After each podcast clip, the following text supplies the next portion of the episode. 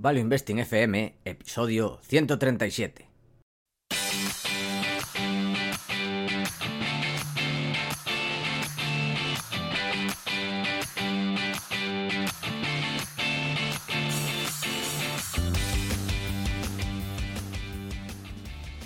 Hola, soy Paco Lodeiro. Bienvenido a Value Investing FM, el podcast semanal en el que te ayudaremos a sacarle partido a ese dinero que tanto cuesta ganar y ahorrar. ¿Cómo? A través del método inversión más seguro, sensato y rentable, el Value Investing. Te recuerdo que si quieres sacar partido a tus ahorros y no sabes cómo empezar, tienes a tu disposición mi curso gratuito de Introducción a la Inversión en Bolsa en la web www.academiainversión.com. Y yo soy Adrián Godas, colaborador de Academia de Inversión, fundador de Hacia el Danubio, rey de Godas Academy y emperador de Godas Research. Si te interesa la inversión en minas, este es tu sitio. Te el curso gratuito en godasresearch.com. Y esta semana tenemos nuestro resumen del mes, donde hablamos de lo que hemos hecho en agosto. Pero antes... Antes, nuestros warnings. Bueno, ya le voy pillando el truco al esto de los sonidos, ¿eh, Adrián? Bien, bien. Ya, Bien, bien. Ya iba a decir, no lo va a poner. Es que verás cómo no lo pone. Así, así Sí, me sí. Aunque yo quería el de Kill Bill, ¿eh? A mí ese me gustaba. El de Kill Bill. Podemos ir variando con los warnings, no pasa nada, ¿eh? Una vez me lo tienes que poner, que ese me gusta. Venga. Vale, ¿y cuáles son los warnings? Sigue la oferta de verano Academia de Inversión que va a durar hasta el día 14. ¿Por qué? Por un lanzamiento, que es el de análisis de inversión, del que ya hablaremos aquí. Es un proyecto de Martí Alonso y Albert Mendoza. Bueno, ya de hecho lo hemos comentado, lo comentamos en el último podcast, que va a ser una mezcla entre Value Investor Club y Seeking Alpha, pero para el mercado hispano, que tiene buenísima pinta. Y en Academia de Inversión he hecho con ellos un contrato de patrocinio, un acuerdo de patrocinio.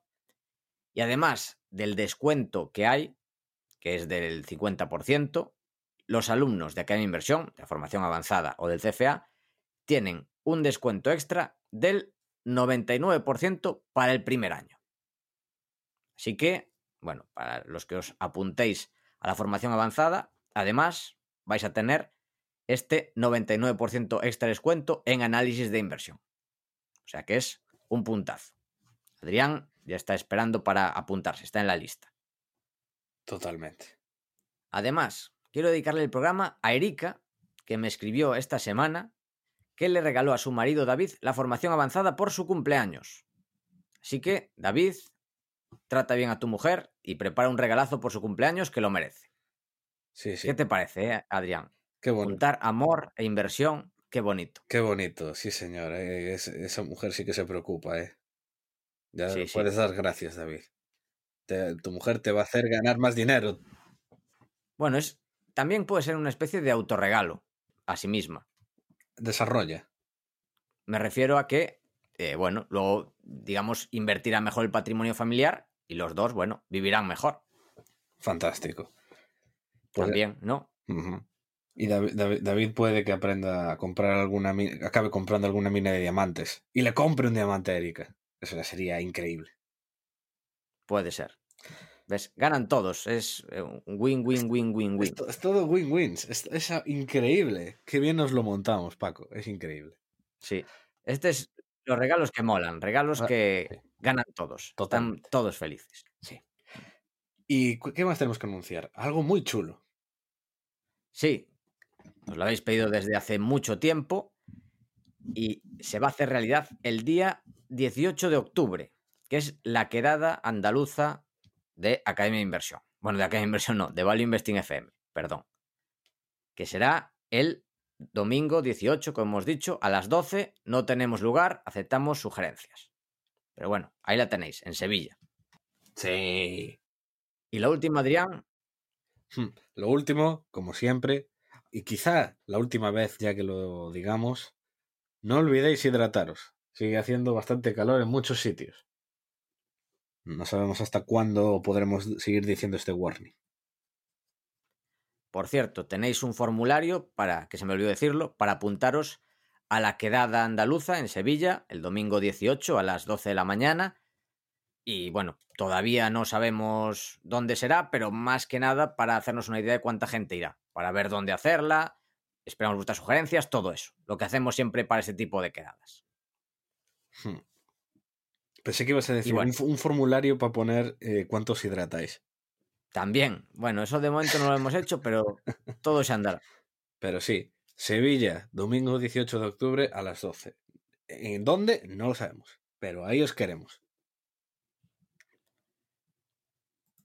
Dicho esto, empezamos con nuestro resumen del mes y a nivel personal, pues yo sigo para no variar con el horario nocturno. He automatizado ya por fin los procesos de facturación a mi Inversión gracias a Gisela Bravo, que le doy las gracias, que además le gustan los resúmenes del mes. Muchas gracias, Gisela, y recomiendo sus servicios a quien le interese todo ese tema de la automatización de negocios online. También, ya lo he comentado, tengo cuenta de Instagram, aunque no la he actualizado casi nada. De hecho, solo tengo una actualización, a ver si le doy un poco de caña, pero como no estoy acostumbrado, me da un poco de perecilla. A ver si, si me pongo con ello. También, ¿qué más he hecho? He visto mi primera película en ruso, Brat, que es una película bastante famosa. Me llamó muchísimo la atención de cómo estaba San Petersburgo, porque claro, esto era en los años, creo que era en el año 95, así. Y claro, era un desastre absoluto. O sea, comparado con cuando fui yo, hace un par de años, un año y pico, pues nada que ver. Un desastre, bueno, era horrible cómo estaba todo. Y bueno, me llamó mucho la atención eso. Qué susto No entendí me- casi nada. Te voy a decir que me diste un susto porque dijiste en el año 95 y yo voy a decir, joder, en el año 95 después de Cristo ahí, no había nada, eso era un bosque. Qué susto me llevé en el primer momento. Ni siquiera era un bosque, era un- Bueno, una ciénaga. Un pantano, un ciénaga, sí, la verdad. Sí. Ni eso, no es ni bosque. Pues sí. A ver, no entendí nada. Lo que pasa es que Ah, pongo esa película porque la estaba poniendo de fondo así mientras trabajaba y me fijaba en cosas, iba cogiendo el acento, cosas así. Expresiones y bueno, a eso ayuda un poco a aprender el idioma. Y también vi una película, ya sabes Adrián que no he visto muchas películas en los últimos años. Una de ellas fue El Fundador, la de Ray Kroc. Y esta, a mí me gustan mucho las películas basadas en biografías, en hechos reales, y esta fue Vice, El vicio del poder. No sé si la has visto. Sí, la vi, de hecho, pues muy poco antes de empezar la cuarentena, eh, con unos amigos, con unos- mis compañeros de piso en Santiago. ¿Y qué tal? ¿Te gustó? Tiene sus cosas que no me gustan, pero otras me molaron bastante. A mí la verdad es que me gustó mucho la interpretación de Christian Bale, de Dick no, no, Cheney. eso es increíble. Lo de Bale es asombroso. De hecho, joder, tú lo ves y dices, no es él. No puede ser él. Sí, sí. Eh, o sea, los curros que hace Christian Bale de caracterización me parecen demenciales. Y su actuación es sin Sí, duda sí. de lo mejor de la película. Y Steve Carrell también. Ah, Ahí me hace mucha uf. gracia. Es que Steve Carell tiene el problema de que no me lo doy tomado en serio en ningún. Como solo lo veo en The Office, no soy capaz de tomármelo en serio en ningún papel. Y, y siempre que lo veo, pues me empiezo a reír. Y cualquier cosa que dice me hace gracia. Te recuerda, eh, que- es que parece que es en su papel de The Office. sí, sí. Es es- imposible borrarlo de la cabeza. Sí, sí, no hay manera. Y de hecho, hay una cosa. Hay una escena suya, ¿cuál era? Guau, que era maravillosa, que le dice. dice Christian Bale. Bueno, entonces, ¿cuál es. ¿En qué creemos? Y Steve Carell se empieza a descojonar. Dice, ja, ja, ja. Pregunta, ¿en qué creemos? Ja, ja, ja, ja, ja. Brutal, sí, sí. No, no, la película, uf, muy, muy buena, la verdad. Y luego, ¿qué más he hecho? Pues este mes muchas colaboraciones. En Iceberg de Valor hice un programa centrado en cómo trabajo, sobre productividad, que bueno, eh, también tiene una segunda parte con preguntas y respuestas. Sí- esa sí que la tenéis solo en el canal de YouTube, porque luego est- está el podcast, que está en iVoox y en todas esas plataformas. Y hay una segunda parte, el postprograma, donde hablo, por ejemplo, de invertir en equipos de fútbol, que está bien, pero sí, solo están en el canal de YouTube de Iceberg de Valor.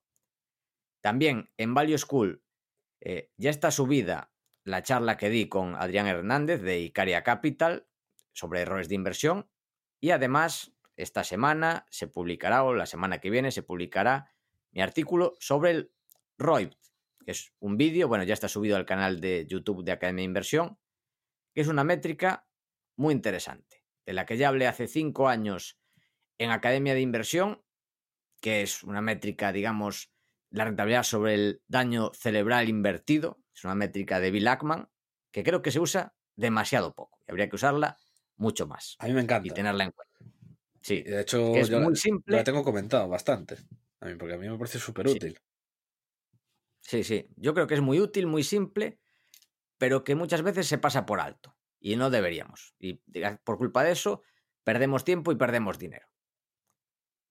Y por último, también, en hipertextual, no sé si conoces hipertextual, Adrián. Claro, sí, sí. Pues un artículo que hicieron, bueno, colaboré con ellos, eh, que es sobre los split de Apple y Tesla. Comentando eso, que era un split, lo que conllevaba, que bueno, básicamente podemos comentarlo aquí también, de hecho está entre las noticias del mes el split, pero Sí. podemos hacer un spoiler que básicamente consiste en que tienes una tarta y la divides en más pedazos. Puedes generar un poco más de liquidez para los pequeños inversores, pero poco más. Y bueno, tenéis el, el artículo en hipertextual sobre el tema. También, por último, a nivel personal, me he estado informando sobre el método Montessori. No sé si te suena, Adrián, el De método nada. Montessori. Absolutamente de nada. A ver, ¿a ti te gusta el método, digamos, de aprendizaje que hay en los colegios? Obviamente no. ¿Y sabes cuál es su origen? Eh, a- a- aparte de que porque lo estoy viendo, que lo tienes aquí escrito, Ah, lo estás viendo. Bueno, Aparte claro, de eso, yo- hacerte daño. aparte de eso, ya lo sé. Ya sé que el origen de eso es, eh, es Prusia. A ver, que estuvo muy bien, ¿eh? O sea, en sus orígenes estuvo muy bien. Lo que pasa es que el mundo ha cambiado.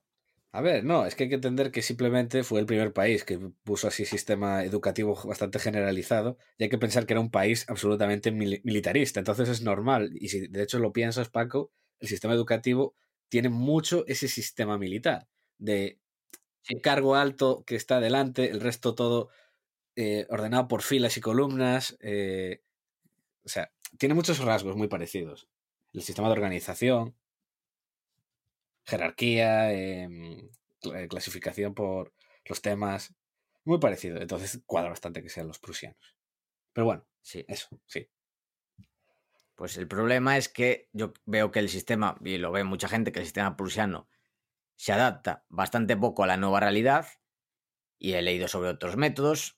Y el que más me gusta es el Montessori, que se basa en la autonomía, la libertad, la flexibilidad, aprender de los errores. Para mí es, son las claves para prosperar en la sociedad que tenemos en el siglo XXI.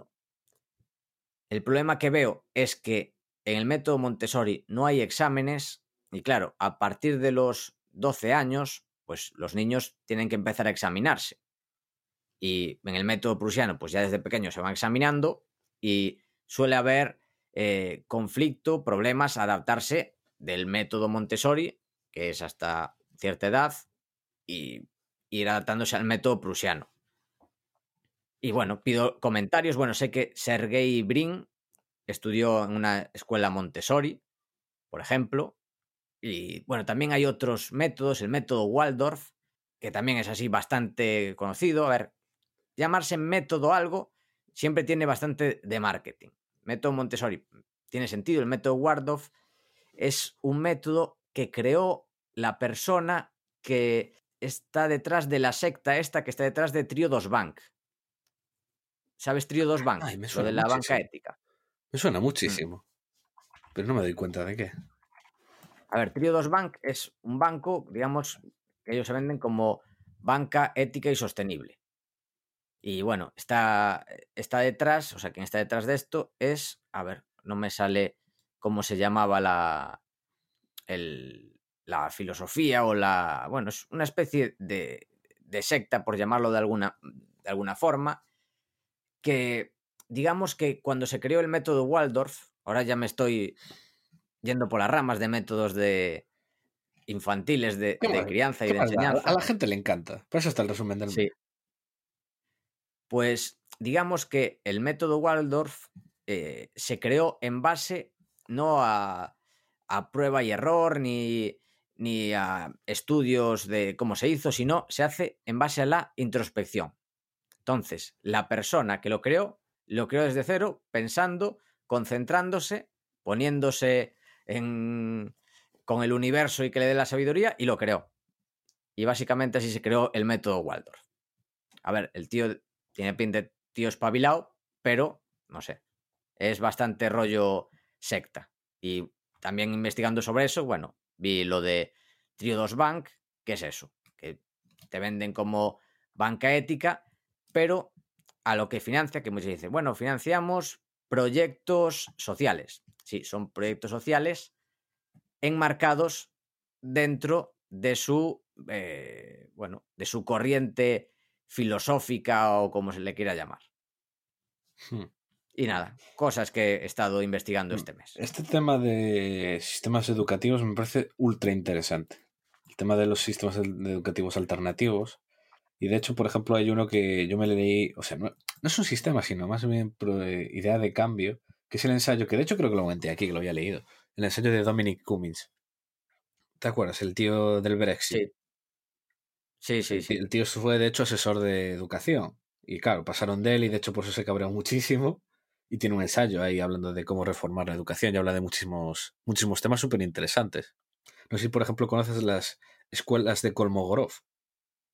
Mm, me suena. Están, si no me equivoco, hombre, ahora supongo que habrá igual más por ahí, pero pues surgieron ahí en Rusia, porque Kolmogorov era uno de los grandes matemáticos del siglo XX, ruso, y son como escuelas así como también, un enfoque así muy alternativo, muy basado en las matemáticas y bastante distinto. El ensayo es súper interesante, ¿eh? aprendes muchísimas cosas. Pero es eso, sí. Tampoco nos vamos a desviar mucho más del tema, pero sí, es algo que me parece súper interesante, el tema de reformar de arriba abajo todo el planteamiento educativo. Bueno, y aquí pido ayuda en los comentarios, si tenéis comentarios del método Montessori, de Waldorf o lo que sea, porque claro, de esto me estoy investigando por, porque claro, soy recién padre o padre primerizo y bueno, estoy investigando este tema de educación. El problema es que, claro, en Coruña es complicado. No hay mucha elección de colegios. Y nada, pues básicamente eso. Adrián, tú poca cosa, ¿no? Este mes, mes de relax. No he hecho nada. No he hecho literalmente casi nada. He estado básicamente de paseo por Galicia. Por ejemplo, vinieron unos amigos de Castellón. Yo estuve con ellos varios, casi una semana visitando así un par de sitios. Y muy poca cosa, aparte de eso, ya digo, eh, paseo por ahí y luego cuando estoy en casa leyendo, viciando algo que si me lo vais a preguntar.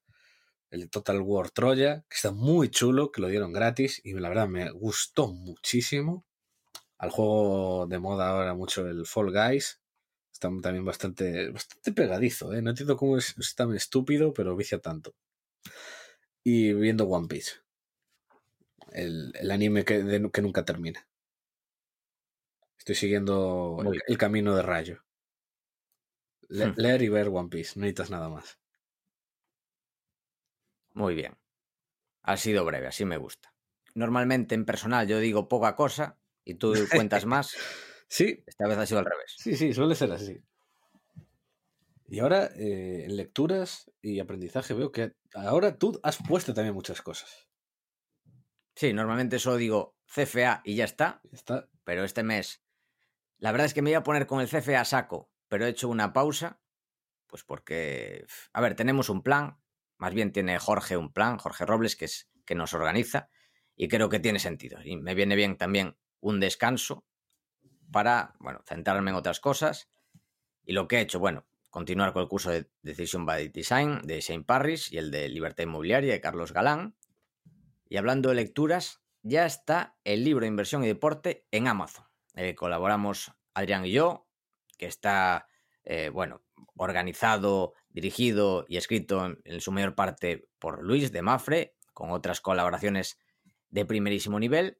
Y aún no salió, faltan dos meses y está ya de número 25 en la categoría de inversión en Amazon. Así que increíble.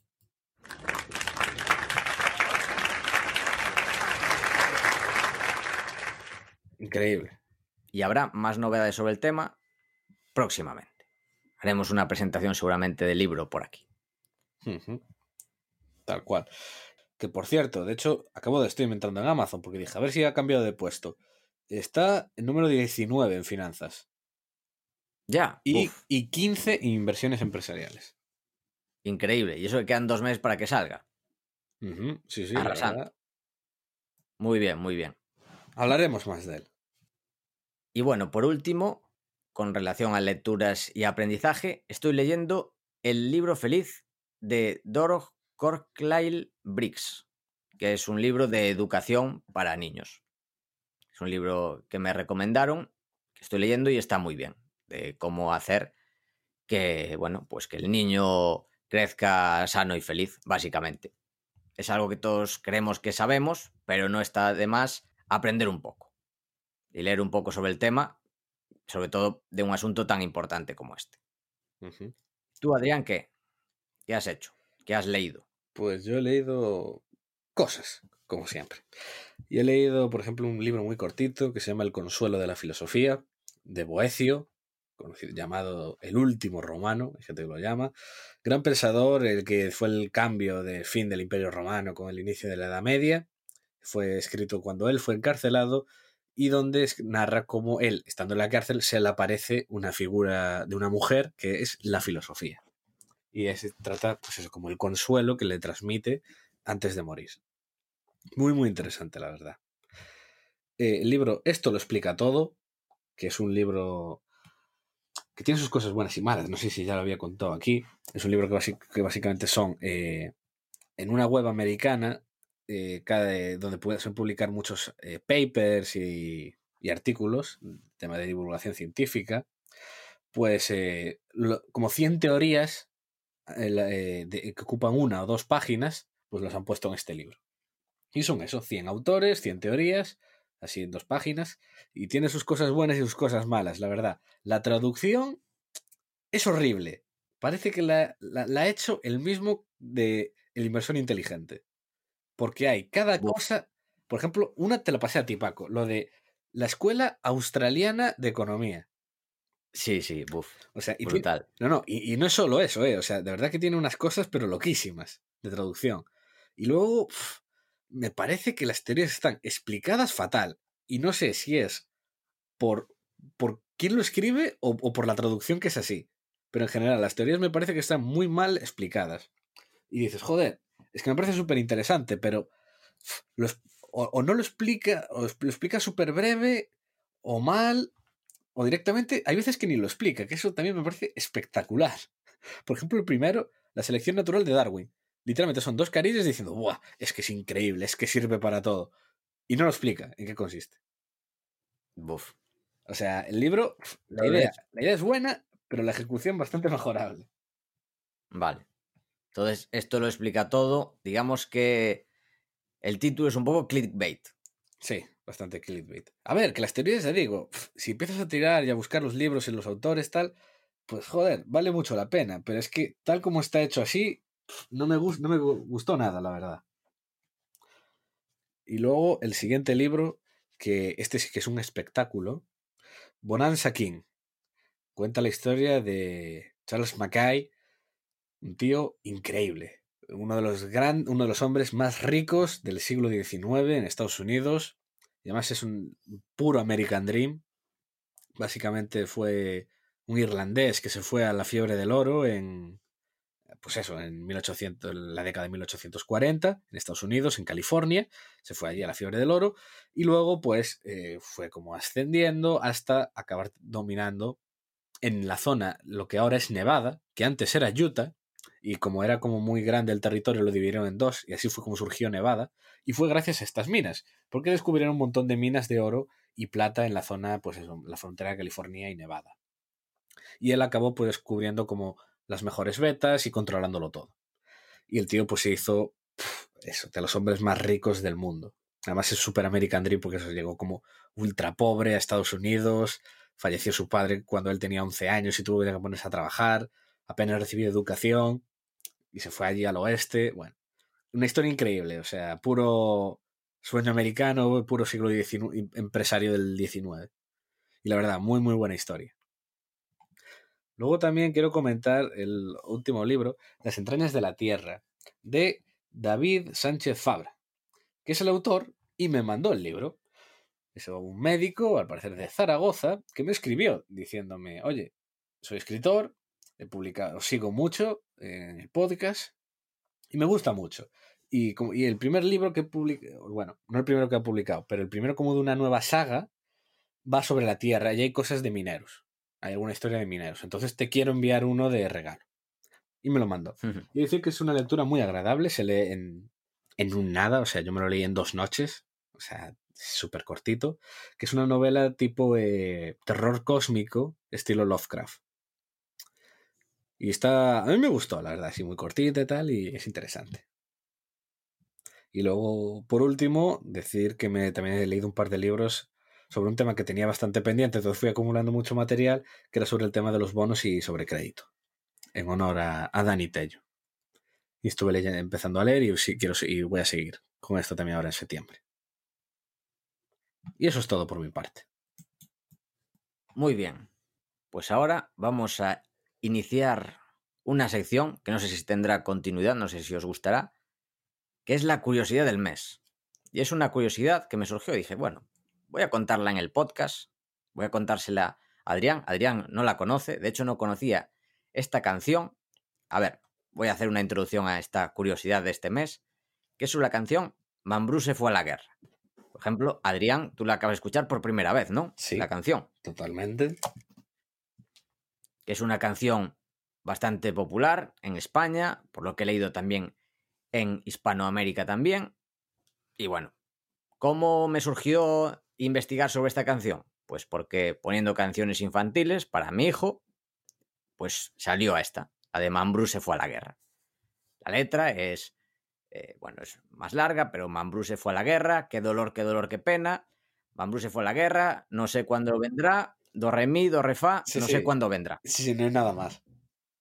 Sí, básicamente. Y luego más cosas, pero es así. Y muy alegres. Hablando de que Mambrú se fue a la guerra. Dices, pero ¿cómo una canción infantil? Ah, Mambrú, ¿quién es Mambrú? ¿Qué clase de nombre es Mambrú? Se fue a la guerra, todo el mundo contento. O sea, no, no entendía nada de esta canción. vale, a ver, cuéntanos, ¿qué hay detrás de esta canción? ¿Qué hay detrás? ¿Quién es Mambrú? Pues Mambrú es, bueno, voy a decir primero los orígenes, de dónde viene esta canción. Es una canción que viene de Francia, que la importaron a España los Borbones. Esa es la primera curiosidad. ¿Y quién es Mambrú? Pues es el duque de Malbruch, que era un enemigo de Francia, era un enemigo de los Borbones. Bueno, en, digamos que en Francia decían eh, Sembat en guerre, pero ¿qué pasa? En España, pues se quedó Mambrú, en vez de Malbruch, se quedó Mambrú. ¿Y quién es Malbruch? Bueno, primero es un militar que luchó en la guerra de sucesión española entre Gran Bretaña y Francia, enemigo de los franceses y de los borbones, y por eso la cantaban, plan, alegrándose de que se fuera la guerra y de que a ver si se moría, y bueno, una, guerra, una canción bastante macabra para, para niños y que siga a día de hoy. Y como curiosidad, ¿quién es el noveno descendiente de Mambrú? Adrián, A ver. ¿quién llegó nueve generaciones después de Mambrú? Hostia, a ver, cuéntame. Pues el nombre del duque de Malbruch es John Churchill. ¿Qué me cuentas? Sí, sí. El abuelo de Winston Churchill era el séptimo duque de Malbruch. Ah, Marlborough. Claro. Ah. Vale, es que Mal- tal como estabas- Marlborough. Marlborough, vale, vale. Lo conozco, entonces sí, que lo conozco, joder. Joder, Marlborough Sí. fue de los militares más importantes que ha tenido la historia de Reino Unido, ¿eh?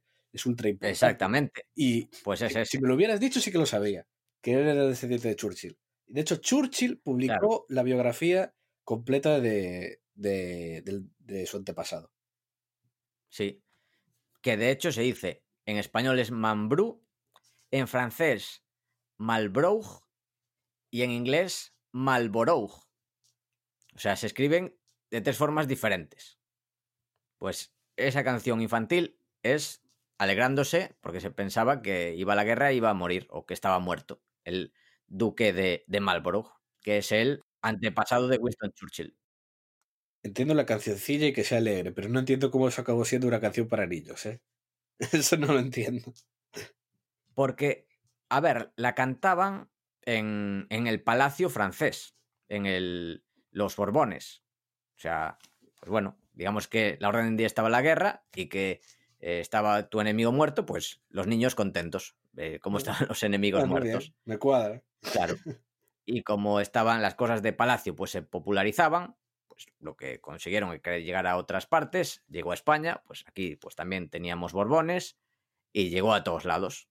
Y como aquí no decíamos Malborough, era un poco, sonaba un poco así, se quedó Mambrú.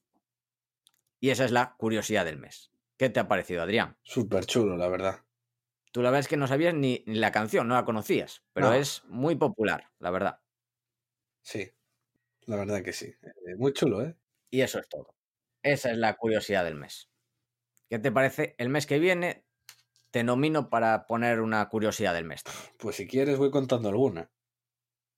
¿Alguna? Ya, venga. Si, si quieres, mira, Tenemos tiempo. porque estoy leyendo la biografía, Paco ya lo sabe, estoy leyendo la biografía de Mark Rich, el fundador de Glencore.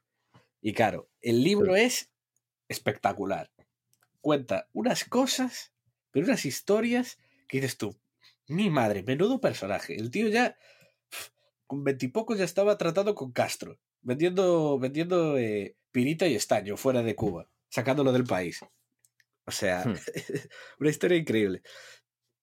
Y yo voy a contar, una, parece que es una historia ultra secreta, que fue considerado como uno de los mayores secretos de Estado de Israel. Eh, durante, desde la fundación del Estado de Israel, durante más de, durante más de tres décadas, ¿tú sabes qué, qué- qué país fue el que le dio todo el petróleo a Israel? A Israel. Desde su Irán. fundación durante varias décadas. Irán. Pues sí, era el Shah de Persia. Sí, Dices- claro. dices- Antes de que saltara la revolución, ¿no? Sí, y, y cómo era, estaba ahí un, un- un- eh, cómo estaban ahí ellos vendiendo el petróleo. Porque hay, eh, yo no lo sabía, cuando fue lo de Nasser, que nacionalizó, bueno, cuando fue toda la jarana de, del canal de Suez, que paralizó todo, Sí. para alimentar, eh, claro, para mover el petróleo, los iraníes hicieron, con Mark Rich por ahí medio, eh, un oleoducto, que era una joint venture entre los israelíes y los iraníes, que cruza todo lo que es eh, el Sinai. Y cruza, y es un oleoducto que cruza por ahí, y, el pe- y Israel se abastecía de petróleo iraní a través de él. Y, me pare- y fue una cosa ultra secreta en ese momento, y además los iraníes, claro, se negaban a admitirlo, de que le estaban vendiendo petróleo a los judíos en Israel, claro. Hmm. Y la verdad, y de hecho luego también que los israelíes fueron luego súper clave, porque fue gracias a que intercedieron ellos que Bill Clinton le dio el, perdo- eh, le dio el indulto a Mark Rich por evasión fiscal y más de otros 50 casos. Sí, sí, es verdad. No, la, la historia de Mark Rich es loquísima, Sí, ¿eh? sí. loquísima, en to- en todo. De hecho, Charlie Munger le pone ejemplo de forma poco ética de hacerse rico a Mark Rich. No me extraña. La verdad, está siempre muy al borde de, de la ética. ¿eh? De hecho, él estaba, estuvo acusado, vamos, de traición a Estados Unidos y de mil cosas. Porque de hecho cuando fue, que fue en el 79, después de la Revolución Islámica, cuando fue lo de los rehenes en Irán, que tuvieron a no sé cuántas personas encerrados en la embajada. Claro, mientras Sí. tanto, él seguía vendiendo el petróleo iraní, cuando le habían puesto un embargo a, a, los americanos, a, no a, a cualquier negocio con ellos. Un tío, un tío curioso, ¿eh? la verdad. Entonces recomiendas el libro, ¿no? Uf, sí, sí, el libro es espectacular, ¿eh? Se llama King of Oil. Y es, la verdad, increíble. Y bueno, el mes que viene os traigo alguna curiosidad. No puedo contar la de los astronautas de Zambia, que esa ya la, porque ya está contada, pero, pero era buena, ¿eh? Tengo que buscar alguna de ese estilo. sí, sí.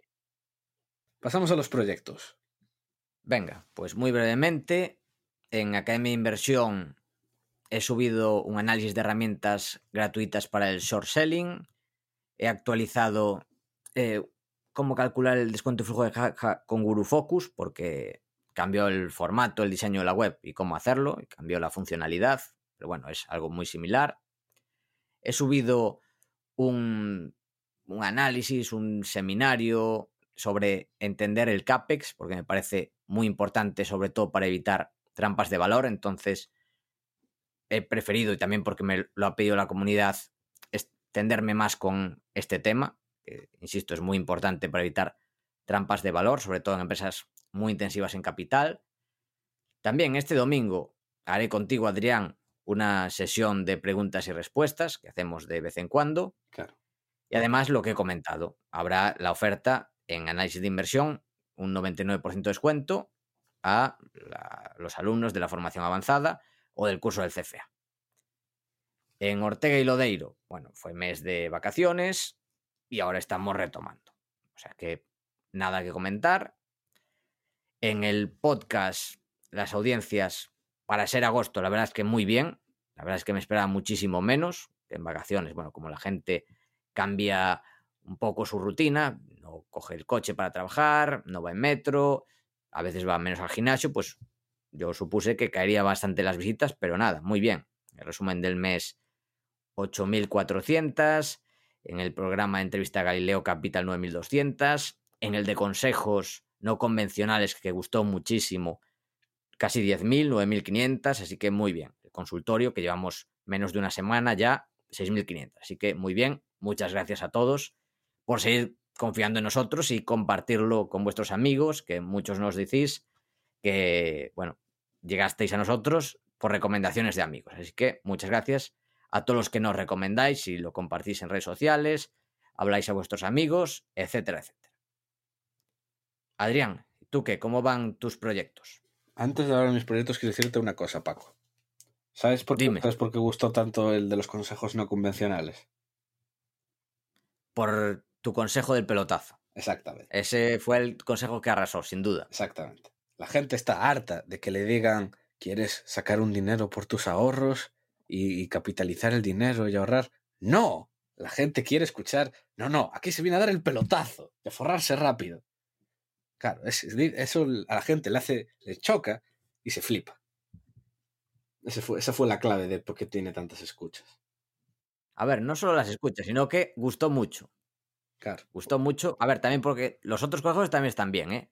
De hecho, en el canal de YouTube, el comentario con más likes es de una persona. Cuando hablamos, bueno, comenté yo mi consejo sobre cómo es en realidad el sector financiero y cómo no hay que fiarse de él. ¿Sí?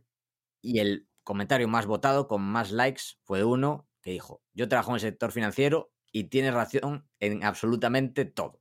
Así que, sí, sí, fue con más likes con diferencia. O sea, no, está muy bien. A ver. Salió bien. Nos inspiramos en ese programa. A veces hay programas que lo intentas hacer bien y no salen tan bien, pero este, no sé. Nos inspiró. Teníamos la inspiración veraniega. Sí, a ver, y todo lo que hemos di- dijimos en ese podcast, todo es cierto. Claro. Pues son cosas que no se dicen, no se suelen decir, pero que alguien había que decirlo. Totalmente. Había el, el meme este. Había que decirlo y se dijo. Había que decirlo y se dijo, ¡pam!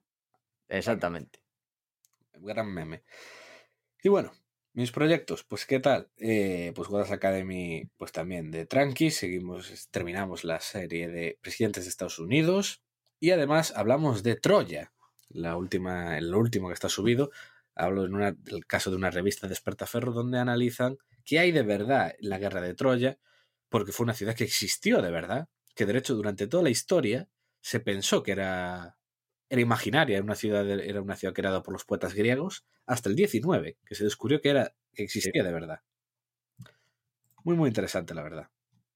Luego, por Gadas Research, pues nada, eh, sigo con las newsletters y además, eh, hoy mismo, de hecho, he subido otro análisis profundo para hablar de una mina, otra mina de oro preciosa que anda en África.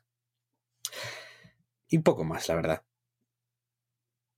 Que de hecho tengo que hacer también, a ver cuándo, en unas semanas haré, tengo que hacer un webinar de Wadas Research, que me lo pide mucha gente. Sí. una sesión de preguntas y respuestas, ¿no? Muy bien. Y pasamos así Sí. a las infranoticias. Y ahí, cuando Espera, Adrián, espera, espera, espera, espera. espera. Eh, Espera, presento yo. Y con esto pasamos a las infranoticias del mes. Soy minero y templé mi corazón con pico y barrena. Soy minero y con caña, vino y ron me quito las penas. Muy bien. Muy bien, Esa, esa- esa es la intro que nos merecemos. exacto. Ya puedes proceder. Vale. Pues, ¿qué ha pasado en el inframundo? Pues que el oro y la plata siguen bien altos, a más de 1.940 dólares por onza el oro y 27 dólares la plata. Y es muy curioso porque, la verdad, se ha instalado en, en lo que son las minas un sentimiento negativo con el oro y la plata. Porque, claro, las equities no han seguido, no han hecho ese catch-up de los metales. Y, claro, hay como un sentimiento ahí negativo de que van a corregir tal. Y digo, joder, que están a 1940, me da igual como si cae. O sea, cualquier mina, cualquier proyecto de oro ahora mismo se está haciendo una TIR de más del 50%. O sea, es que es una locura. Pero bueno, yo creo que tarde o temprano va a haber ahí... Porque me está recordando mucho hace unos meses que pasó igual también. El oro empezó a subir, las mineras no, hasta que de repente hacen pum, para arriba y ya está. Luego, ¿qué más ha Ese es el plan. Ese es el plan, ¿verdad? Eh, ¿Qué cosas más chulas han pasado? Minera Álamos ha comprado un tercer activo, que además el nombre lo dice todo. Se llama Cerro del Oro. Bien, que me gusta, me gusta. el, no- el nombre es bueno, ¿verdad? Ya lo dice todo. No me gustaría que se llamase Cierro de las Lluvias o Cerro de las Lluvias. Pero Cerro, Cerro del Oro. Como Rainy River. Si se llama Rainy River, ¿qué puede salir mal? Todo. sí, sí. Pero el Cerro del Oro es que es ya casi coger el oro a paladas. Oye, pues- No pues, necesitas ni maquinaria. literalmente, ese es el plan, casi. No. Es literalmente súper bajo grado y es polvo. O sea, literalmente es casi polvo que se saca sin nada. eh, no- es, es- pero es mucho y está ahí muy disper, muy en bloque. Entonces, literalmente no hay, no hay casi waste. No hay casi ganga de restos y no hay nada. Literalmente sacas ahí el oro a palas. Precioso. Luego también ha sucedido una noticia que sacudió los mercados. Que, bueno, Berkshire Hathaway comprando Barrick, una, la segunda minera de oro del mundo. Claro, la gente diciendo que War- Buffett compra oro. A ver, seguramente no fue él, seguro que fue uno de. fue Ted. O. ¿Cómo se llama el otro? Ted o. Todd. o Todd. Que fue lo que compraron. Sí. Ted y Todd, que son los lugartenientes, pues compraron una posición en Barrick. Y claro, ya todo el mundo se lanzó. Buffett compra oro. Y luego salió la contra, el contramovimiento diciendo, no, que es solo una posición pequeña y esto no significa nada. Eh, como siempre sucede en Twitter. Y es un es interesante. De hecho, a mí, yo sí tengo que apostar, yo estoy seguro que antes de fin de año acaba apareciendo alguna otra minera. Si tengo de oro. Yo apostaría que sí. Y ¿Tú crees? yo estoy bastante seguro, ¿eh? Tengo el feeling. Puede ser. A ver, lo- el problema es el tamaño. Que tienen que comprar las, las majors, claro. A ver, obviamente, digo, si compra otra seguramente sería Newmont. Claro. Pero vamos, ya, ya se forró, ¿eh? Solo con ya podría vender la posición, porque fue decir que estaba Buffett en Barrick y ya se hizo como un más 10 en dos días. Hmm. Hmm. Luego, ¿qué más ha pasado? Pues eh, Adriatic ha sacado un Resource Estimate nuevo, además de, pedir nuevos, eh, bueno, le han dado nuevas licencias para explorar terrenos todo alrededor, ahí en Bosnia. Absolutamente precioso. El Resource Estimate fue bastante mal interpretado, a la gente no le gustó y se llevó un ostión. Pero bueno, luego al sacar los nuevos terrenos pues ya compensó algo. Y bueno, pues Adriatic sigue en buena forma, como siempre. A seguir avanzando. Luego me gustaría comentar. No tiene, no tiene tampoco mucho que ver, pero es, me parece muy curioso porque es un ejemplo de los tiempos que vivimos. Que fue un PEA de Trollius. Trollius es un proyecto en Canadá de oro que se cerró hace un par de años y que van a volver a abrir. Y cuando a mí me lo dijeron, ya no me sonaba bien. Yo dije, un proyecto de oro y lo cerraron hace igual cuatro años. Y dije, uff, me parece muy poco. Esto a saber qué basurilla es. Luego miré y digo, uff, las reservas me parece que están infladas, porque el cutoff es demasiado bajo. Y veo el PEA y es súper mediocre. O sea, literalmente tienen cosas que no te cuadran. O sea, a un oro más normal, el proyecto es una mierda. Y básicamente es el típico proyecto que han montado, eso, a ver si el oro sube un montón y lo vendemos. Y de hecho tiene un algún dato por ahí que, es, que es una zumbadura. Por ejemplo, en el... A ver, es algo más técnico, que lo explico en Godas Research, pero por ejemplo lo que es el coste de, de mining por tonelada en el eh, en underground es como 15 dólares tonelada, que eso literalmente es un trabajo, sería de los menores costes del, del mundo, si, si, hacen eso. Entonces está todo como muy pillado y me parece un ejemplo de los tiempos que vivimos y de lo, del alto precio que tiene el oro. Y poco más, decir que el petróleo aguanta muy bien, aunque las petroleras siguen en la mierda, le sigue costando bastante recuperarse y hacer algo de dinero. De hecho, leía un tuit que decía, cada vez estoy más seguro que lo peor que les ha pasado jamás a las petroleras fue ver el petróleo hacia. Tal cual. Sí, sí, se emocionaron. Hmm. Y... Bueno, a ver qué pasa. Es que lo mejor que le pueden pasar, de hecho, y lo mejor que les ha pasado, aunque ahora parezca que no, es la caída del precio del petróleo, porque ahora es cuando todo el CAPEX se ha ido. Sí, sí, o sea, no, no, se ha ido, pero volando y a ver cómo termina, a ver cómo está el panorama de aquí a un año, sobre todo. Claro, o sea, esto es bueno, aunque parezca todo lo contrario. O sea, lo malo es cuando hay CAPEX por las nubes. ¿Qué pasa? Que parece que están sufriendo, pero las que sobrevivan. Claro, suf si... sufrir sufren y lo van a pasar mal. Claro. Pero las que, las que queden vivas, posiblemente van a estar muchísimo más saneadas, con mejores activos, baratas y posiblemente con un precio de petróleo más arriba. Claro. Esa es la clave. Aquí recomendamos otra vez el libro Capital Returns de Edward Chancellor, donde explica muy bien cómo funciona el ciclo en este tipo de compañías. Hmm. Y por último, comentar un nuevo descubrimiento donde tengo algún amigo que le pilló y tuvo acciones y le fue, pues eso, claro, ganó mucho dinero, que fue el descubrimiento de Kodiak Kupa, que es un proyecto de cobre y oro en British Columbia, donde sacaron 282 metros con 1,1% de cobre equivalente. Desde casi la superficie. Increíble. Muy bonito descubrimiento ahí. Y de hecho tengo un amigo que, que pudo, que compró acciones cinco minutos antes de que la congelara. Hmm. Y luego, claro, ya se hizo, pues, no sé, más de más 100 al volver a abrir. Buen timing, buen timing. Buen timing. Dicho esto, pues nada, pasamos a las noticias, ¿no? Sí, a las noticias de la superficie, que como siempre empezamos repasando, bueno, como siempre, como desde enero comenzamos repasando la evolución del COVID, que ha pasado de julio a agosto de 17 millones de casos en el mundo a unos 26 millones y de muertos de unos 675.000 a 870.000. La bolsa americana anda bueno, andaba hasta ayer, hasta cuando ayer. estamos grabando el viernes. Hasta ayer. Hasta ayer andaba a tope.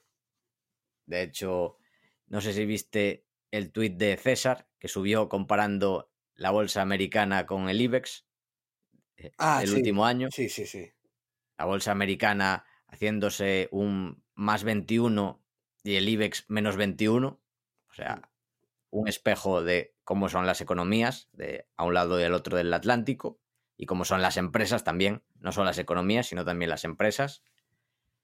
Pero también lo que he querido hacer es un poco eh, separar estas rentabilidades, porque estamos hablando de recuperaciones y vemos que a un año vista lo que más se ha recuperado ha sido sobre todo las tecnológicas, que son lo que arrastran al mercado y las grandes empresas. De hecho, si miramos cómo está el Standard Poor's 500, que está en positivo, bueno, con las caídas de hoy y de ayer no sé cómo estará, pero bueno, digamos que puede estar plano, pero está así gracias a Facebook, Amazon, Apple, Microsoft, Google, que las tiran para arriba un 30% este último año. Si no, si quitamos las compañías, las 495 compañías restantes están en negativo. O sea, es algo que hay que tener en cuenta Y es un ejemplo de la importancia del stock picking.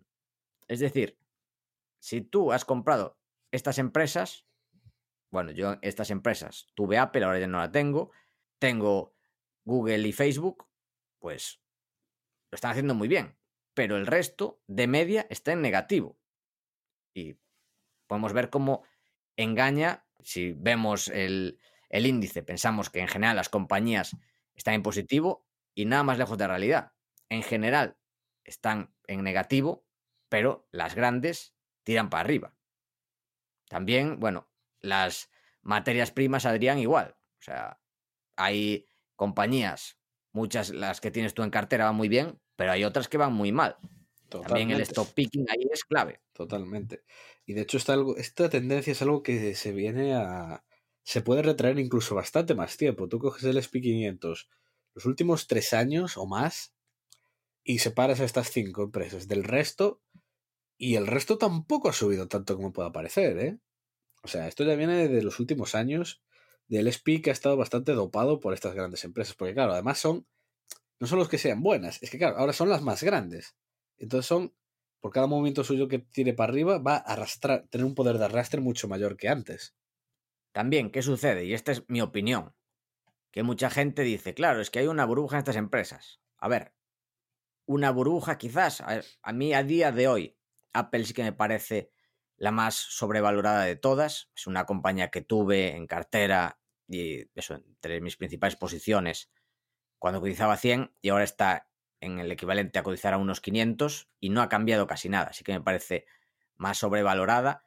Pero el resto, bueno, las dos que llevo, Google y Facebook, a mí me parece que de aquí a largo plazo mm, me parecen muy buenas empresas y que lo harán bien y que han subido pero porque lo están haciendo muy bien, están ganando mucho dinero, son buenos negocios, con buenos márgenes, en fin, o sea, no me parece precios de burbuja. Sí que puede haber empresas a precios de burbuja y otras con valoraciones absurdas, por ejemplo, Nicola, eso sí que me parece absurdo, Zoom me parece que está carísima, más que nada porque no solo por su valoración, sino porque quizás yo no le veo y sí que la tenga, igual estoy equivocado, pero no veo barreras de entrada, puede que ahora que Zoom sea hegemónica y dentro de tres años o cuatro no lo sea. Quizás pase lo que le pasó a Nokia. Nokia sí, era líder en un sector donde iba a haber muchísimo crecimiento en los próximos años. Cierto, totalmente cierto. Pero llegaron otras empresas, primero BlackBerry, luego Apple y luego las chinas, etcétera, etcétera, que fueron comiendo el pastel. Creo que es lo que puede pasar a Zoom y eso el mercado no lo ve. La ve que pues, va a seguir creciendo estos ritmos y va a seguir siendo hegemónica. Que puede ser, ¿eh? Pero para mí existe un riesgo muy alto que el mercado, pues eso, no lo ve o no lo quiere ver. Dicho esto, vamos a continuar con las noticias, algunas interesantes, como por ejemplo que los jubilados, esto ya es para entrar un poco de pesimismo, hace bastante tiempo que no hablamos del sistema de pensiones, pues eso. Hay un estudio del Instituto de Actuarios Empresariales que dice que los jubilados en España cobran de media un 51% más de lo que deberían percibir del sistema contributivo. ¿Qué pasa? Que bueno, pues que los políticos compran votos subiendo las pensiones con un dinero que no se ha generado. Entonces, ¿qué va a pasar? Pues que tarde o temprano, pues esto va a acabar explotando. Comenta el coordinador técnico del estudio, Enrique de Besa, que no existen incentivos suficientes para adelantar ni para retrasar la jubilación, lo que se traduce en que las penalizaciones por adelantarla y las bonificaciones por retrasarla están mal calibradas y que tampoco parece haber demasiados incentivos para aumentar el número de años cotizados. ¿Y qué pasa? Que si los incentivos están mal, pues los resultados te llevan donde te llevan los incentivos. O sea que esto va a acabar mal. De vez en cuando no viene mal recordarlo, porque parece que es algo que tenemos ahí, que se va cocinando poco a poco, pero como no le hacemos caso, no pasa nada, pero es algo que va a acabar mal. También, Adrián, lo tienes aquí. ¿Cuál ha sido la bolsa mejor del año? Ya lo sabes, lo estás leyendo igual que yo, pero es algo que nos preguntaron desde Argentina en el consultorio bursátil, así que investigué sobre cómo ha ido la bolsa venezolana este año. Pues es la mejor del mundo. Sí, Y de hecho, en dos años es un más de 100, 100 más de 100 bagger. De 4.000 puntos a más de 500.000 puntos. ¿Qué te parece, Adrián? Joder, 100 bagger, joder, esta es la, la mejor bolsa del mundo. ¿No sabes que siempre han dicho que Venezuela es el país más rico del mundo? Pues ahí lo tienes. Va tan bien Claro. que es increíble la bolsa. ¿Qué sucede? Que es un 100 bagger ha multiplicado por 100 en divisa venezolana. ¿Cuál es la realidad? Que en poder adquisitivo tu dinero ha multiplicado por 100, pero la realidad es que has perdido el 90% de poder adquisitivo, porque tu poder adquisitivo con la divisa se ha dividido entre 1000. Precioso. Eso sí, mucho mejor tenerla en bolsa y que multiplique por 100 y mantener un poco el poder adquisitivo que tenerlo en divisa y que esa divisa no valga absolutamente nada. Así que, bueno, es lo que comentamos sobre Argentina, pero en nivel extremo. También, ¿qué sucedió este mes? Que con las caídas de estos días, no sé si seguirá manteniéndose, que Apple es o ha sido la primera empresa occidental de los 2 trillion, es decir, 2 billones europeos de dólares, cotizando a más de 500 dólares por acción, aunque con el split ha vuelto a caer. Hay que recordar lo que hemos dicho, que hace cuatro años estaba en el entorno de los 100 dólares por acción, o sea, una subida espectacular. Y además es una empresa que no ha cambiado casi nada en ingresos ni en márgenes. Bueno, ha recomprado acciones y ha mejorado un poco, pero casi nada. Y la cotización, pues por el cambio de sentimiento del mercado, pues ha multiplicado casi por 5. De hecho, pongo aquí que es la primera occidental, porque la primera fue Saudi Aramco. Esa, eh, bueno, es la primera, y, pero no es occidental, es la empresa que ya hemos hablado de ella, de Arabia Saudí, de petróleo. No, Paco, estás equivocado. Hubo una empresa que lo hizo antes. A ver, ¿a, te- a qué te refieres? La compañía de las Indias Orientales valía más de 2 billones. Vale, pero eso lo estás poniendo a precios actuales. Porque de hecho, en esa época no sé si existiría el dólar. O estaría empezando. Porque Mm. estaba en el año 1700 y pico. A ver, Busca, vamos a comprobar. Mira a ver cuándo fue el año de la burbuja. A ver. Fue, a ver, tengo aquí en la Wikipedia. Bueno, se formó en 1599, disolución en 1874 y, a ver, las acciones conjuntas, expansión. Es que hay tantas, estoy mirando la Wikipedia y te viene toda la historia entera. No sé cuándo fue la burbuja. No, bueno, pues entonces tiene pinta que fue más atrás de lo que pensaba. Entonces igual sí que no había dólar. La burbuja creo que era en la época de Isaac Newton. O sea, Ah, bueno, antes. y Newton, sí, sí, claro, murió en el año 1700 y pico. O sea, murió antes de que existiera Estados Unidos. Sí, sí, sí, es cierto. O sea, fue antes de que existiera el dólar, esa burbuja. Pero sí, bueno, en precios actuales sí que fue la empresa más valiosa del mundo, cierto. Pero en precios nominales sí que no. La primera es esta, es o ha sido Saudi Aramco y la primera occidental Apple. Mira cómo aprendemos de historia. Es que Qué bonito. aquí se aprende de todo. Bueno, tenía aquí apuntado de comentarlo los splits de Apple y Tesla, pero bueno, ya lo hemos comentado. Y por último, interesantísimo, Buffett invierte en Japón. Berkshire Hathaway ha adquirido participaciones del 5% en Itochu, Marubeni, Mitsubishi, Mitsui y Co. y Sumitomo en los últimos 12 meses.